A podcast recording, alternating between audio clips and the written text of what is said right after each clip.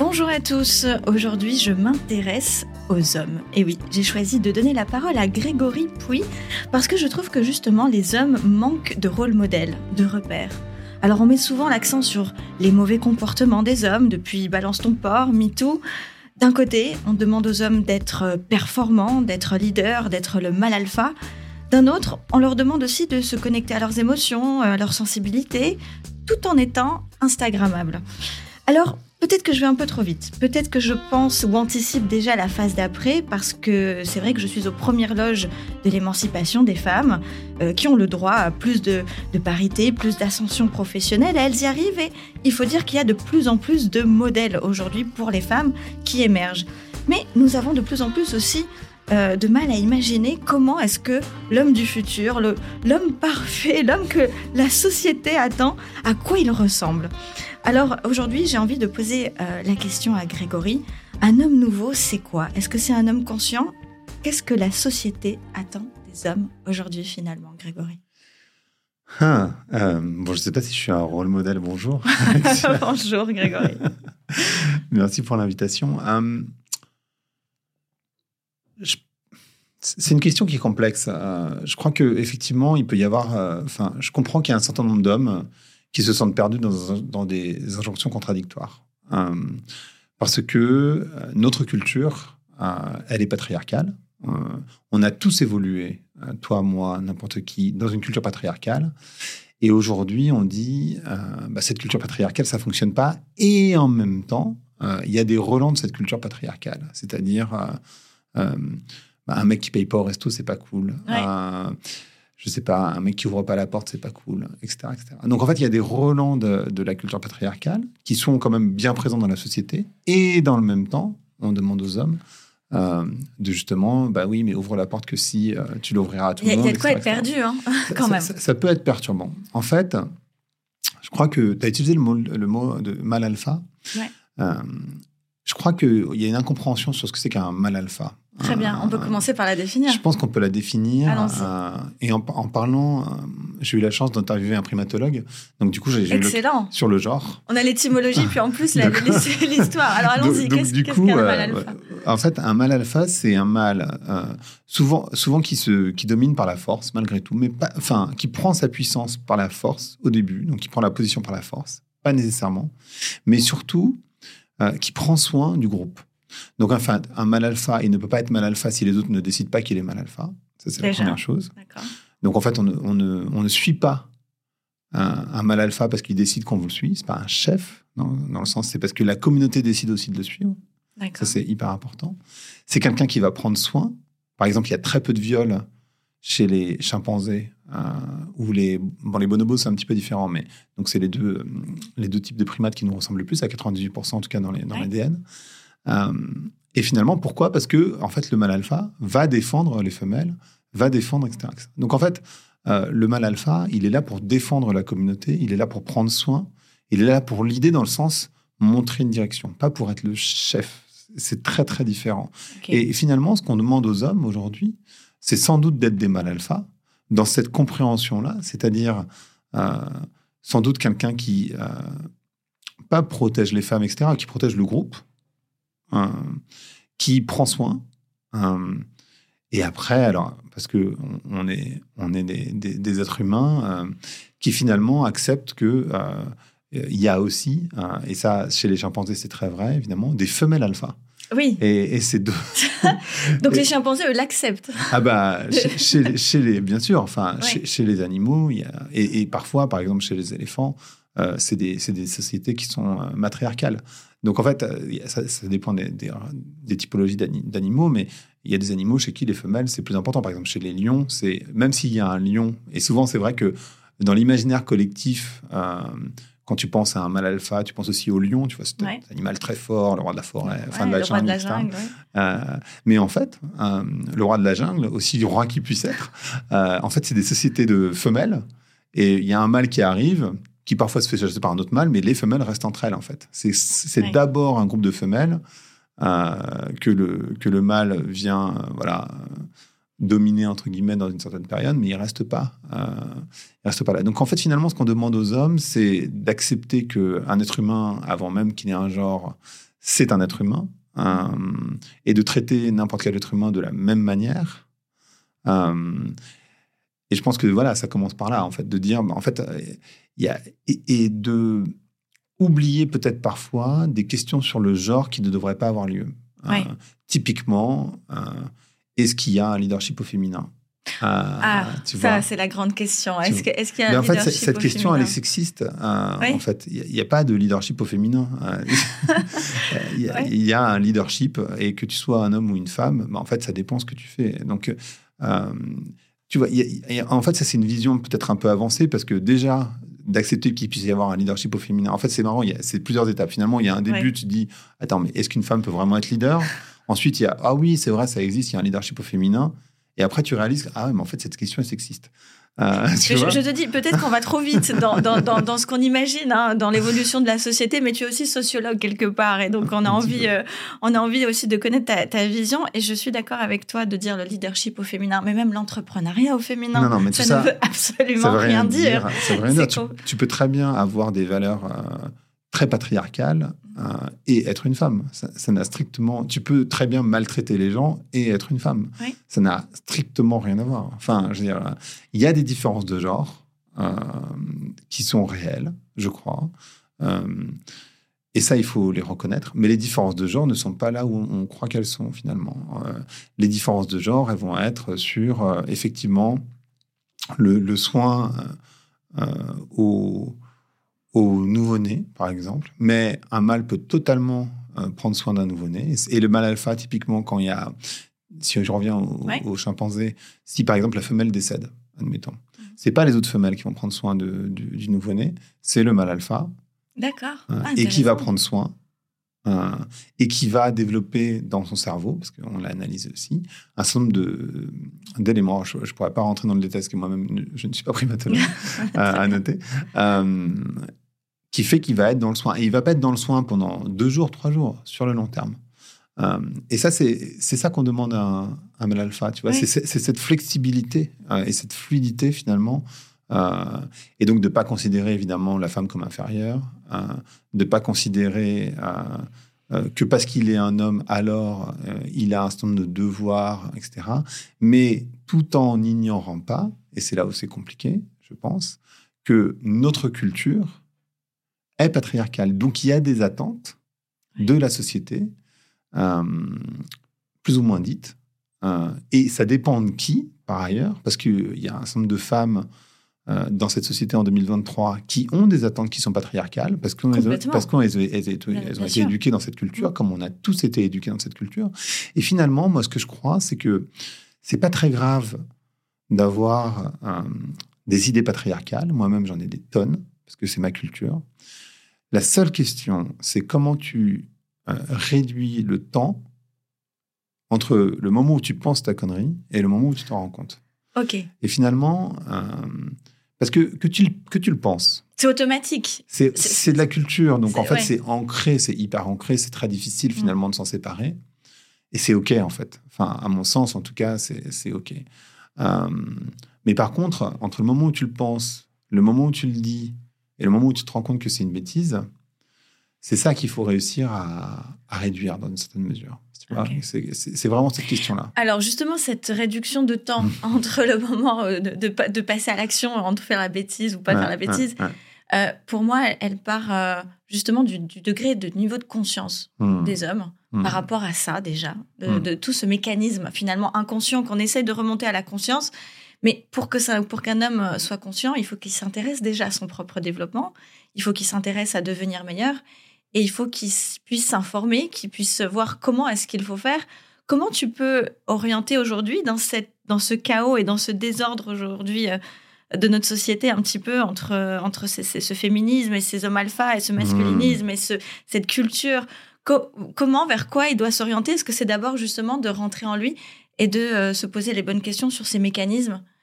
En fait, tu as, raison, il y a, y a, un truc qui est compliqué, c'est notre société est très binarisée. Donc, en fait, euh, d'un côté, tu as euh, le mal alpha, et de l'autre côté, tu aurais un homme hyper féminisé. Oui, par exemple.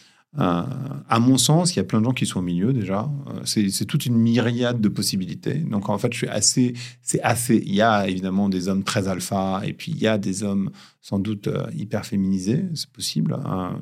Et encore que, il faudrait définir ce que ça veut dire un homme féminisé d'ailleurs.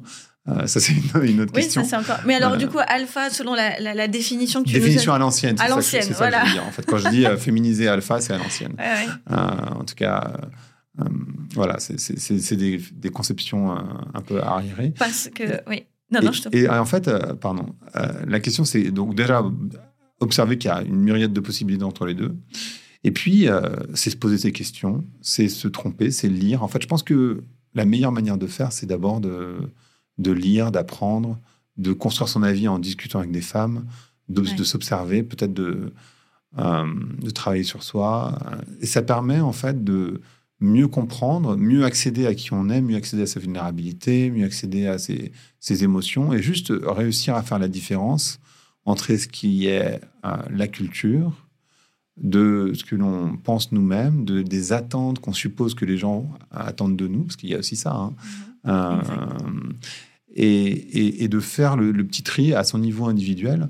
Mais euh, il y a beaucoup d'hommes, effectivement, qui ne se posent pas la question. C'est ça. C'est ça. Et là, il y a tout un, travail à faire.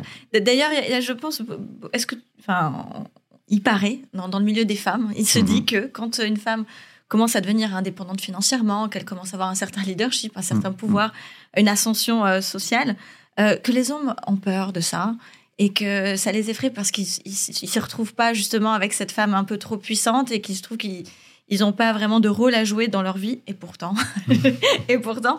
Mais est-ce qu'on ne va pas, euh, justement, on court pas droit vers une société beaucoup plus euh, solitaire, individualiste, euh, qui finalement se retrouve, retrouve, un peu trop seule et sur soi Est-ce que tu trouves pas qu'on va justement à l'opposé de, de, plutôt de la rencontre et, du, et de la communauté? Alors, je vais aller dans ton sens parce que pour toutes les femmes très puissantes, très euh, smart que je connais, et j'en connais quand même beaucoup, effectivement, euh, je peux confirmer, euh, de manière très empirique, que c'est plus difficile. parce que il y a un certain nombre d'hommes qui savent pas trouver leur place à côté de ces femmes-là, en fait. qui ont, je sais pas s'ils ont peur, je crois que savent pas trouver leur place parce qu'effectivement, on leur a appris que l'homme doit gagner plus d'argent. Moi, j'avais une copine qui euh, travaillait dans une boîte où elle gagnait très bien sa vie. Elle est obligée de, quand elle rencontrait des hommes, de réduire son salaire quand on lui posait la question pour pas que l'homme ait l'impression. Euh, ah oui, oui, non, mais ça c'est du grand classique. ce genre de choses où, euh, enfin voilà, j'ai des amis qui sont extrêmement smart et, et c'est plus compliqué parce qu'il y a un certain nombre d'hommes qui n'arrivent pas à se positionner par rapport à ça. Je crois que c'est parce qu'ils sont dans des conceptions qui sont un peu à l'ancienne. Oui, et je ne vais pas vous rassurer, c'est que les femmes ont tendance à aller dans ce sens-là, d'être de plus en plus indépendantes, de plus en plus euh, libres et de plus en plus euh, euh successful, enfin en tout cas, euh, qui ont une réussite dans, ce qu'elles entreprennent. Et heureusement, moi je pense que c'est, c'est, enfin tu dois être fier de la personne avec qui, enfin tu dois être fier, je ne sais pas si tu dois être fier, mais en tout cas, euh, moi, j'ai envie d'être fier de la personne avec qui je suis, en fait. Donc, du coup, euh, si elle réussit, bah, tant mieux pour elle. Et si je peux l'aider à réussir, tant mieux pour elle. Euh, il y avait une deuxième partie dans ta question, dont je me souviens plus d'ailleurs. Donc, c'est la partie individualiste. Ah oui, individualiste. du coup, Alors, on est dans une société. Alors, en termes de, alors, je, vais faire deux choses. Je vais d'abord décrire où est-ce qu'on est et où est-ce qu'on va. La première chose, où est-ce qu'on est, euh, On est dans une société hyper individualiste depuis euh, les Lumières. Donc, en fait, euh, c'est c'est la culture, c'est ce qu'on appelle la société moderne. dans la société moderne, on est effectivement dans une société très individualiste.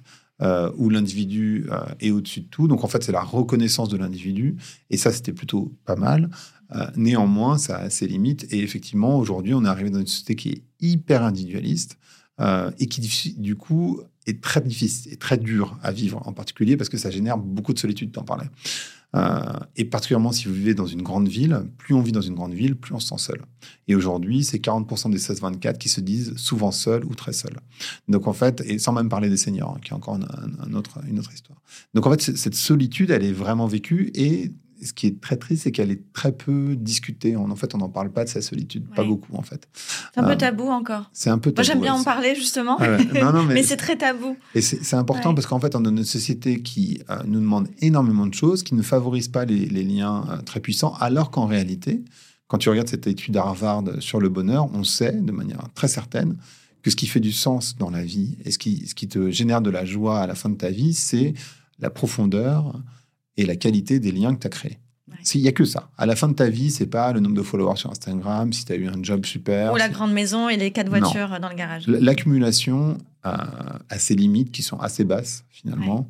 Euh, et ça, en fait, tu, peux avoir euh, voilà, des, petites euh, frictions intérieures qui font que tu vas aller chercher ça en permanence. Mais au final, c'est pas ça qui va faire ton bonheur et c'est pas ça que tu vas retenir sur ton ligne mort. Ce que tu vas retenir sur ton ligne mort, c'est la profondeur des liens que tu as créés.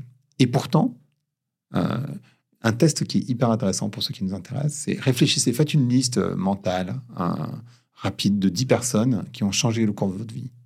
Ah, ça c'est intéressant. Et réfléchissez combien de temps vous passez avec eux? Et est-ce que pour vous privilégier vraiment ces relations? Et finalement, tu te rends compte que non. En fait, non. La réalité, c'est qu'on privilégie pas ces relations. Mm. En fait, on va, parce qu'on est dans notre culture amené à l'optimisation et toujours à vouloir plus. Donc, tu vas être une fois que tu as bon, il y a quand même deux trois amis qu'on va appeler de manière très régulière quand même, ou qu'on va voir de manière très régulière. Mais euh, on va être amené à voir d'autres personnes, à découvrir d'autres choses. Typiquement, les apps de dating, c'est vraiment ça, c'est cette profusion un peu. LinkedIn, pas dans le dating, mais... LinkedIn, et, d'ailleurs, je, je, je, je m'excuse auprès de tous mes auditeurs que je, reçois des dizaines de messages, je n'ai pas le temps de répondre, et, tu fais bien de le dire.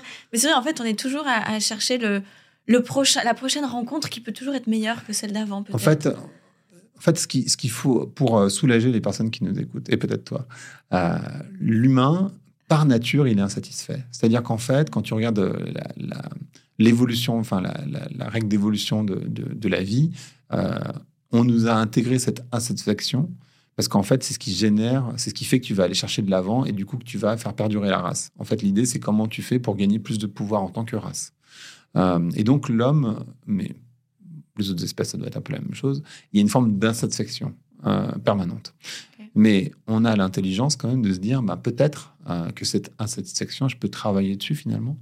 Euh, et, me concentrer sur quelques relations, qui, enfin, par exemple les gens qui ont changé ma vie, qui me font du bien au quotidien, et passer du temps avec ces gens-là. Et toujours, toujours, toujours prioriser ces relations, par-dessus tout. C'est-à-dire, euh, euh, est-ce que, par exemple, je vais aller faire une conférence XY alors que c'est l'anniversaire de mon meilleur pote? Peut-être que je vais gagner X milliers d'euros parce que je vais faire cette conférence. Soit, pour ceux qui font des conférences, et c'est clairement pas tout le monde. Hein. mais, mais peut-être que finalement, ça vaut quand même plus le coup d'être en famille, peut-être que ça vaut quand même plus le coup de. Euh, ça, c'est pas, c'est un point important ce que tu dis parce que euh, tu vois, j'ai l'impression que il y, a deux façons de, de, de, voir aussi la, la, réussite. Euh, c'est que tu as la réussite pour ceux qui veulent accumuler des biens et qui se disent c'est plus j'ai de pouvoir, plus je suis accompagné, plus je suis invité de partout. Et il y en a ceux pour qui se disent hop, stop, la réussite, en fait, c'est juste le bonheur et d'être avec ceux que j'aime. Et j'ai l'impression que quand une femme, elle réussit c'est plutôt le work-life balance, justement, qu'elle arrive à trouver et qu'elle veut trouver. Quand un homme réussit, c'est pas toujours vers ça qui, qui tend. En fait, ce qui est compliqué, je pense, euh, pour revenir à ton sujet sur les hommes, euh, c'est que l'imaginaire, pardon, l'imaginaire collectif euh, sur les hommes, il est effectivement dans l'accumulation. il y a une forme d'attente sociale autour de l'accumulation pour les hommes. Maintenant, euh, tu peux aussi travailler dessus, c'est-à-dire que cette accumulation de biens, de pouvoir, d'argent, c'est-à-dire du bien vivre, pas du bien-être, du bien vivre. Oui. C'est quoi la différence? La, différence, c'est ben, tu vis bien, c'est-à-dire tu as une belle maison, euh, tu as une belle voiture, euh, tu as un compte en banque qui est bien fourni, tu as pas, tu vois, tu as de la reconnaissance dans la rue si tu as réussi à accumuler de la, notoriété, etc., Bon, oh, super. Mais tu peux, enfin, moi et pour tous les gens que je connais qui ont monté des startups qui sont multimillionnaires, je vois pas trop la différence. C'est-à-dire que je les trouve mm. pas spécialement plus heureux, voire l'argent génère pas mal de problèmes, dont on parle jamais d'ailleurs. Euh, je crois que l'accumulation d'argent, on parle pas assez. Euh, c'est l'objet d'un prochain podcast. des, problèmes que ça génère, parce qu'en fait, ça génère énormément de problèmes. Euh, le fait d'accumuler de l'argent, ça, génère des nouvelles questions auxquelles tu t'attends pas nécessairement. qui ont été extrêmement bien définies par Laurie Santos, entre autres, qui est une professeure à Yale sur le bonheur qui est le cours le plus suivi à Yale, d'ailleurs. Euh, donc, euh, ces attentes, elles sont très fortes. Et, finalement, tu, te rends compte que, ben, tu vois, tu dis oui, mais c'est important d'accumuler parce que euh, ça donne de la liberté. Je hmm, je suis pas sûr, en fait, que ça donne autant de liberté. Moi, j'ai reçu une personne qui me disait, ben, moi, j'ai décidé de diviser mon salaire par deux. donc j'ai divisé mon cash flow par deux, mais j'ai augmenté mon rien flow, mon surf flow, mon lecture flow, mon forest flow, mon family flow, mon, mon, mon ami flow, etc., Donc il a changé ses indicateurs. quel est le plus libre? Je sais pas. Ah, on le sait. Moi j'ai une petite idée. Ensuite tu te dis ah, oui mais c'est hyper important de prévoir. Euh, et pour les enfants tu vois euh, etc. Bon moi je crois que avec l'espérance de vie qu'on a, même si tu as tes enfants à 30-40 ans, finalement, euh, tes gamins, quand tu vas décéder, parce que globalement c'est de ça qu'il s'agit, l'héritage, ils vont avoir 30, 40 ans. En fait, ils auront déjà fait leur vie. Oui. et puis, honnêtement, je pense qu'un enfant est bien plus heureux euh, d'avoir son père et sa mère présents. Et c'est là que j'allais venir. en fait, ce, que, ce, dont un enfant il a besoin, c'est d'amour et de temps, de présence, en fait. Et donc, du coup, tu te trompes. Parce qu'en fait, tu es tellement pris dans ces, dans ces injonctions de la société où il faut accumuler, il faut être le mec, etc., euh, que tu en oublies l'essentiel. Et l'essentiel, c'est le temps que tu vas passer avec ta famille, parce que c'est pour ton bonheur à toi, mais aussi pour le bonheur de tes enfants, bien sûr. Et, je crois que j'ai même pas fini tout à l'heure de, dire qu'on passait d'une société individualiste mhm. à une société post, euh, post, enfin une société moderne à une société post-moderne. Donc on passe d'une société très individualiste à une société qui est collective, collective pas dans le sens euh, communiste, mais collective dans le sens où on s'entraide. toi, tu y crois C'est ce que tu, toi, tu vois qu'on tend vers ça bah, moi, j'y crois. Je pense que en fait, ça a été défini il y a, des décennies, hein, c'est pas moi qui l'ai défini. Euh, et je, l'observe, en fait, c'est surtout ça. Ok, et comment Je, l'observe. Euh, ben, on l'a vu pendant le Covid. Je pense que c'était un, très bon indicateur. Je l'observe parce que, pour des raisons parfois de contraintes aussi, par exemple en Angleterre, tu vois un certain nombre de personnes qui n'ont plus les moyens de se chauffer, donc qui vont vivre ensemble. Je l'observe parce que, et tu dois peut-être l'observer aussi, tu te rends compte qu'il y a un certain nombre de personnes qui reviennent de cette idée de la famille nucléaire, c'est-à-dire euh, papa, maman, les enfants, parce qu'en fait, ce système qui date des années 50, hein, en fait, voire 70, en fait, il fonctionne pas du tout, ni pour les enfants, ni pour les parents. Hein, dans le sens où un enfant, il a besoin, tu vois, on dit, il y a cette expression qui dit It takes a village, ça prend un village entier. Et en fait, c'est vrai, on le sait euh, de manière neuroscientifique, un enfant, il a besoin d'avoir plein de figures adultes autour de lui pour bien se, pour bien se développer. Donc ça marche pas très bien pour l'enfant, mais ça marche pas très bien pour les parents parce que c'est une pression infinie quand tu es dans cette course, donc tu es dans ta roue de hamster en train de courir comme un malade euh, pour accumuler, pour te rendre compte à la fin de ta vie que ça ne servira à rien, ou en tout cas pas autant que tu aurais voulu. Euh, et, parallèlement, euh, tu, donc tu te fais pas plaisir, tu es un peu prisonnier de ta roue, tu fais pas, fais pas du bien à tes enfants, et tu n'as pas de temps pour toi ni pour ton couple. Qu'il soit, tu vois, hétéro, pas hétéro, c'est pas, pas le sujet en fait. Euh, et donc, du coup, euh, ce, système de, famille nucléaire où t'as papa, maman, il marche pas. Donc, du coup, on voit beaucoup de, personnes qui réfléchissent à des sortes de communautés. Alors, pas nécessairement des communautés hippies, hein. ça peut être des communautés hippies, mais ça peut simplement être des communautés choisies euh, et on voit ça venir aussi. Je ne sais pas si tu le, si tu l'observes. Alors moi, je l'observe parce que je fais partie de ces Parisiennes seules, tu vois, euh, célibataires et qui vivent de plein fouet à la fois cette femme indépendante et et, euh, et, dans une ville. Et donc, on se dit entre pères, c'est ou plutôt, c'est bizarre de dire entre pères d'ailleurs, mais, mais, on se dit entre nous, femmes solitaires, que on finira par créer une communauté d'EHPAD où on sera toutes en train de, de s'amuser dans un EHPAD ensemble, célibataire.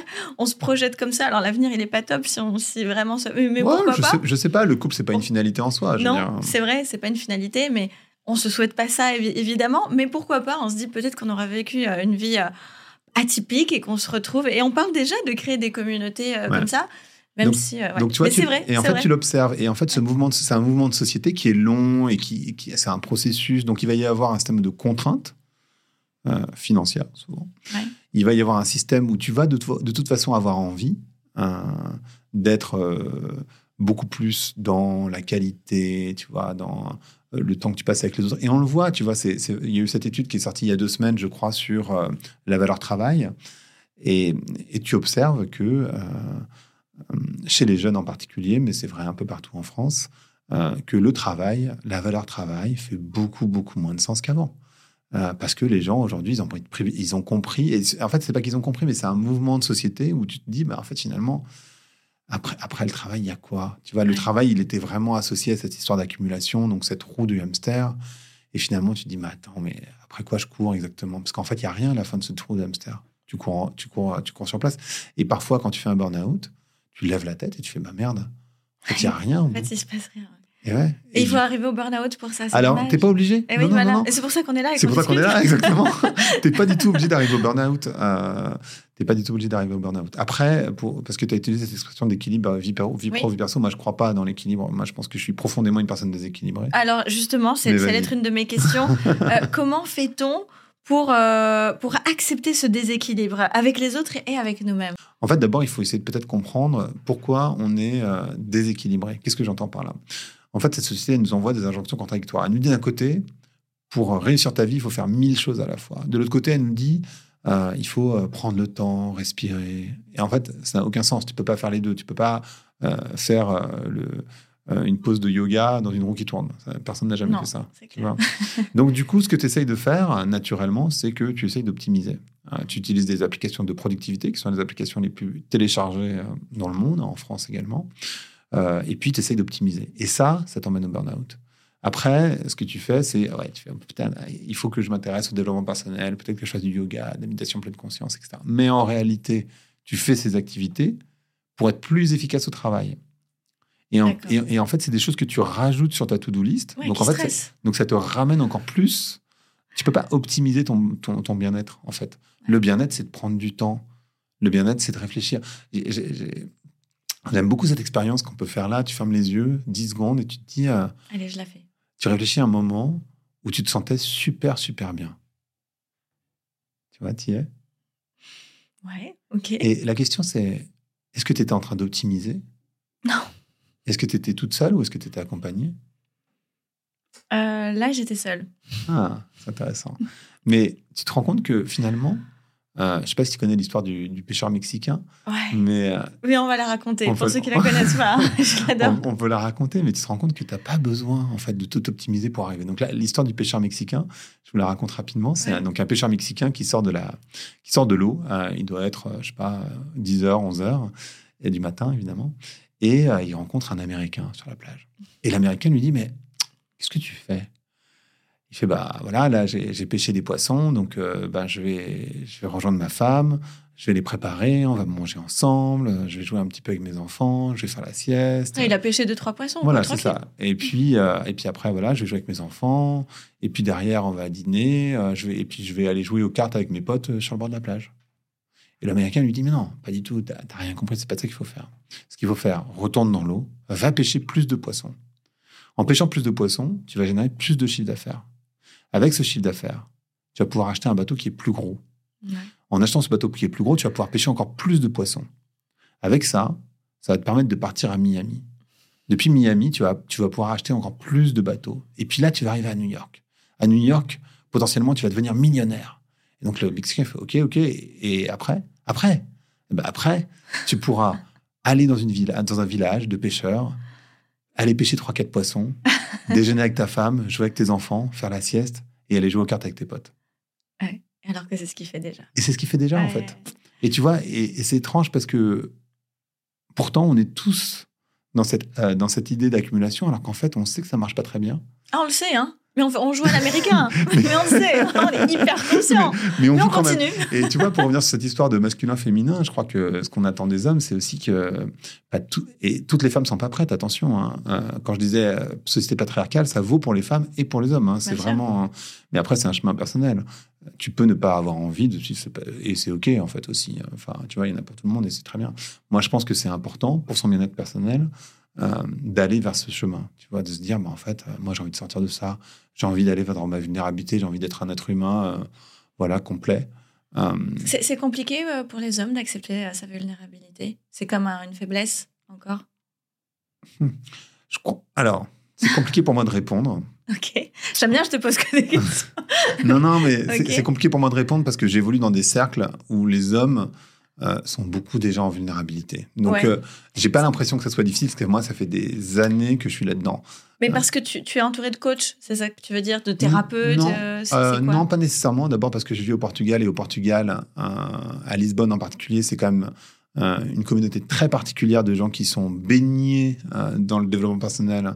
Et qui sont... Communauté française Pas que, non, non, c'est Ah oui, vraiment. non, non. international Ouais, t'as beaucoup de Californiens, de New-Yorkais. Ah oui, d'accord, parce que les Portugais eux-mêmes, pour être Alors, portugaises, je peux t'assurer qu'ils sont pas du tout dans leur alors, vulnérabilité. alors, effectivement, alors effectivement, c'est pas les Portugais, euh, mais c'est des gens qui, euh, en fait, quand les internationaux qui viennent à Lisbonne et au Portugal de manière générale, ils viennent parce qu'ils privilégient leur bien-être au, au bien vivre de base. oui. Donc du coup, en fait, euh, ils sont déjà dans cet état d'esprit. Donc moi, j'ai beaucoup de personnes autour de moi qui sont déjà dans cet état d'esprit.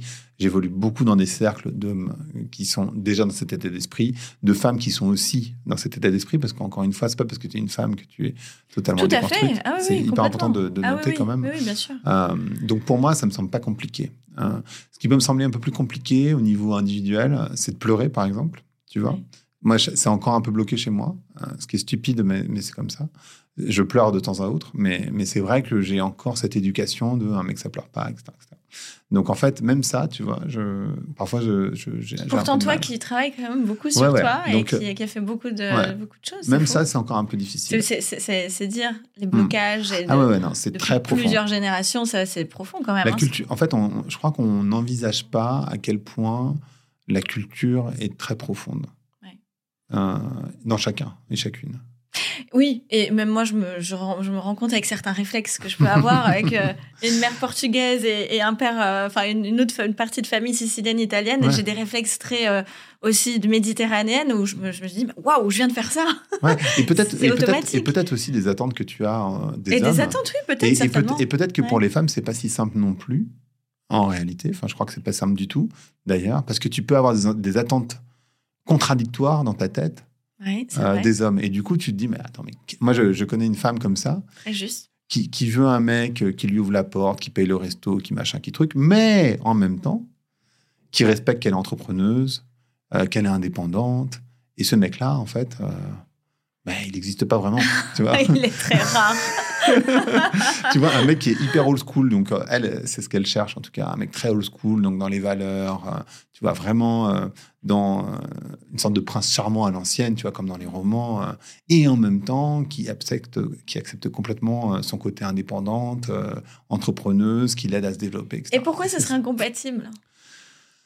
Je pose la question à un homme. Pourquoi ce serait incompatible Ça l'est pas nécessairement. Ça l'est pas nécessairement. Mais par exemple, euh, ouvrir la porte, super. Si tu ouvres la porte à n'importe qui, hein, tu vois, Ouais. c'est- pas la question. Parce qu'en fait, à partir du moment où tu diminues la femme dans ta tête, c'est-à-dire il faut que tu lui ouvres la porte, il faut que tu l'aides parce que potentiellement elle est plus faible, on a déjà un petit problème. D'accord. Vois. Ah ouais, bon, Euh, après, il y a des définitions, tu vois, qu'on peut mettre derrière chaque petit geste. Euh, moi, la, la galanterie, je trouve pas que ce soit. Bah. Moi, tu- ah, moi, j'en fais partie, en tout cas.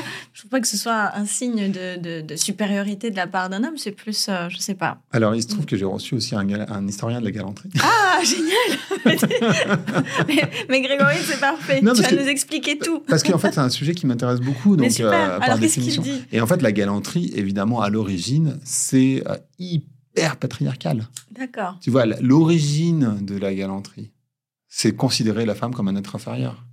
Donc, Parce que euh, plus fragile. parce que plus fragile. Et donc, du coup, c'est pas un très beau terme, la galanterie.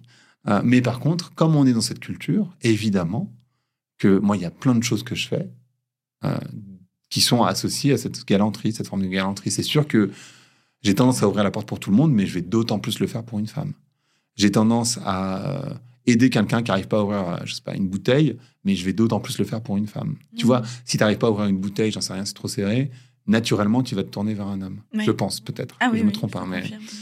Et, et c'est OK, en fait. Enfin, tu vois. En fait, c'est- ça. Et je pense qu'il faut pas confondre euh, le, le fait que les, les- les femmes prennent juste euh, leur, leur place dans le sens où elles ont le droit à un peu plus de place dans, la, dans les entreprises, dans l'entrepreneuriat, c'est dans des êtres humains avant tout. En fait, c'est Voilà. juste, est-ce qu'on peut être considéré comme être humain?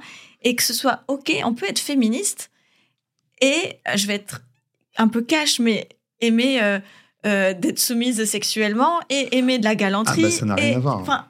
Enfin, il y a des injonctions où on, on pense que les féministes sont des, des par exemple, des femmes qui veulent dominer le monde comme l'ont fait les hommes euh, il y a, il y a 30-40 ans, alors que ça n'a rien à voir. Comme dirait Esther Perel, donc qui est une, une- Je une- connais très bien. qui est une thérapeute. euh, Oui. les Français la connaissent très peu, mais c'est c'est une, une thérapeute de couple extrêmement connue aux États-Unis. Qui a écrit le livre Je t'aime, je te trompe. Voilà, par exemple. Entre autres. Euh, et, Mating in Captivity, je connais pas le, terme en français, Ouais. mais, mais voilà. Et elle, ce qu'elle dit, c'est que la soumission volontaire, c'est le plus bel acte d'amour. Donc tu peux totalement être féministe et avoir envie d'être soumise, comme tu peux être un homme très alpha et avoir envie d'être soumis. Ouais. Et c'est, ça n'a rien à voir. Ouais, mais Ah. tu te rends compte, euh, là, on parle. euh, on a fait des années de- de- d'observation de, la société et d'études sur nous-mêmes pour avoir ce discours. Ouais. Je suis contente qu'on l'ait aujourd'hui dans ce podcast parce que c'est pas tout le monde qui ose dire ça. Merci. Merci beaucoup. Il y a encore beaucoup de, de choses à, à apprendre. C'est bientôt la fin. J'aurais Mhm. aimé continuer. euh, ce podcast euh, encore euh, pendant des heures, mais comme il me reste cinq minutes, Ouais. j'ai envie de, te poser une, une question inversée, c'est-à-dire qu'est-ce que Qu'est-ce que tu aimerais dire aujourd'hui? On est en. Alors, je ne vais pas dire quand est-ce qu'on est, parce que je ne sais pas quand est-ce que ce podcast va vraiment être diffusé. on est début 2023. Voilà. ça, c'est sûr. S'il est diffusé en 2023, on est bon. Il est bon. on est en 2023. Quel est ton grand message aujourd'hui, Grégory À qui? Au monde. Ah, waouh. Euh, mon grand message au monde, de manière générale? Oui. Euh, le grand message que j'ai envie de passer, c'est que euh, je crois que si vous voulez être en avance sur votre temps, et moi, ça a été un peu l'histoire de ma vie, je ne l'ai pas fait de manière volontaire, je me suis pas dit, je me suis pas réveillé un matin en me disant je vais être en avance sur ma vie euh, ou sur le monde. Je, constate euh, que j'arrive comme ça à être un petit peu en avance. Je crois qu'il faut accepter qu'on est en train de passer d'une société de biens à une société de liens. Parce qu'en fait, les liens, c'est ce qui est le plus important, lien à soi, aux autres, à la nature. Et donc, du coup, une société de soins. Prendre soin des autres, prendre soin de soi. Euh, et après, ça peut vouloir dire plein de choses pour chacun ou chacune. Euh, mais c'est vraiment aller dans cette direction parce que de toute façon, c'est là où on va.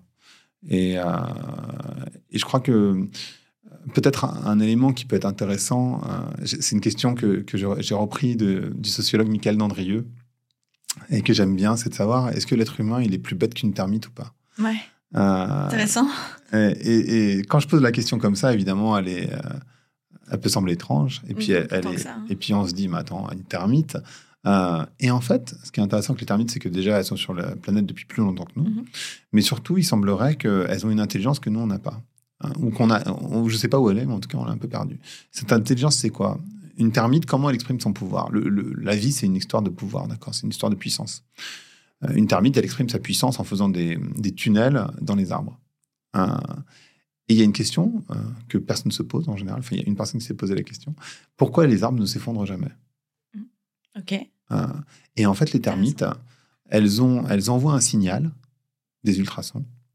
Et il y a un moment donné, quand elles ont une certaine résonance, elles se rendent compte que l'arbre, il est fragile et elles s'en vont. Elles arrêtent de creuser. Et c'est vrai pour les lions, c'est pareil. C'est-à-dire qu'en fait, les lions, s'ils se rendent compte qu'il n'y a pas assez de proie, ils vont se mettre en famine pour laisser aux proies le temps de se reproduire. Ah ouais. Donc en fait, il y a, il y a ce, il y a ce système euh, chez un certain nombre d'animaux de survie où en fait, quand tu te rends compte que tu abîmes ton écosystème beaucoup trop, tu t'arrêtes. Et chez l'humain, de manière très étrange, il semblerait qu'on n'a pas ce truc. Et il y a cette phrase que moi j'aime bien qui est, parce qu'elle est choquante et parce qu'elle résonne, c'est plus facile d'envisager la fin du monde que la fin du capitalisme. Et c'est très étrange parce que il semblerait que nous, alors peut-être qu'on est une erreur dans la nature, ce qui est possible aussi, hein, mais il semblerait qu'on a un petit problème à pas réussir à se rendre compte et à pas réussir à arrêter ce- ce- cette course dans la, dans la roue euh, commune là. Euh, alors qu'en fait, évidemment, quand on détruit notre écosystème, euh, ça va pas permettre euh, l'habitabilité du monde. Tu crois pas que c'est ce qui se passe en ce moment, justement cette, On est Très très très très loin. Ah ouais. Très loin. Mais en allant dans le soin, justement, en allant dans cette culture du soin et du lien, je pense que tu t'y rapproches de manière très forte parce qu'en fait, tu arrêtes d'être dans l'accumulation. Et à partir du moment où tu arrêtes d'être dans l'accumulation, euh, ou en tout cas dans une certaine forme d'accumulation, je dis pas que euh, je dis pas que tu, tu dois pas accumuler un certain de, de, de bien vivre parce qu'il faut, euh, tu vois, avoir un toit, pouvoir se nourrir, pouvoir s'amuser, etc. Mais cette limite-là, on la connaît euh, parce qu'elle a été définie dans cette étude d'Harvard, c'est à 70 000 euros par an. Donc tout le monde ne gagne pas 70 000 euros par an, loin de là. Euh, mais il y a plein de gens qui vont nous écouter qui gagnent beaucoup plus. Et tu crois, tu as cette croyance que si tu gagnes, et d'ailleurs quand tu poses la question à des gens qui gagnent 70, combien il faudrait pour être heureux, ils te disent le double. Quand tu demandes à des gens qui gagnent 100 Ouais. ou 150, ils te disent ah ouais, mais si j'avais 200, si j'avais 300. Tu demandes à des millionnaires, ce que moi j'ai fait, qui ont 2-3 millions devant eux, ils disent ouais, mais tu sais, en fait, en vrai, pour être très bien, il faut avoir 10 millions. Et puis tu demandes aux gens qui ont 10 millions, ils te disent oui, mais en fait, il y a une limite qui est connue. On sait très bien qu'à partir de 35 millions, tu peux plus jamais retourner en arrière. En fait, ça s'arrête pas. Et parce qu'en fait, ça s'arrête jamais. Ouais. Parce qu'après, tu te compares avec des gens qui ont beaucoup d'argent. Et moi, je- donc, je connais des gens qui ont 2 millions, je connais des gens qui ont 20 millions, je connais des gens qui ont 100 millions. Je connais des gens qui ont beaucoup moins. Ma mère, elle, vit avec 800 euros par mois, donc elle est sous le seuil de pauvreté. Donc, je connais vraiment une, une sorte de, de, de- de range très large. Et en fait, tu te rends compte que bah, ma mère, j'ai l'impression qu'elle est beaucoup plus heureuse, par exemple, euh, que des personnes qui ont euh, 2, 3, 15 millions, étrangement. Oui. Alors, pour avoir vécu euh, au Brésil et euh, en Afrique, je pense que le- les regards les plus heureux que j'ai vus, c'était là-bas, Ouais. sur des enfants qui avaient rien. Et, peut-être euh, on peut finir comme ça, mais j'ai eu l'occasion de, de- d'enregistrer aussi Frédéric Lopez. C'est Ouais. l'animateur qui a fait Rendez-vous en terre inconnue. Et donc, il me raconte cette histoire de cet homme qui a tout perdu parce que euh, changement climatique. Il a perdu toute sa récolte. Donc, il n'a plus rien à bouffer, ni pour lui, ni pour sa famille. Et pourtant, il sourit. Et donc, Fred, il est étonné, il comprend pas. Et donc, il pose la question à l'homme, mais enfin, je comprends pas comment se fait que tu souris alors que tu viens de tout perdre.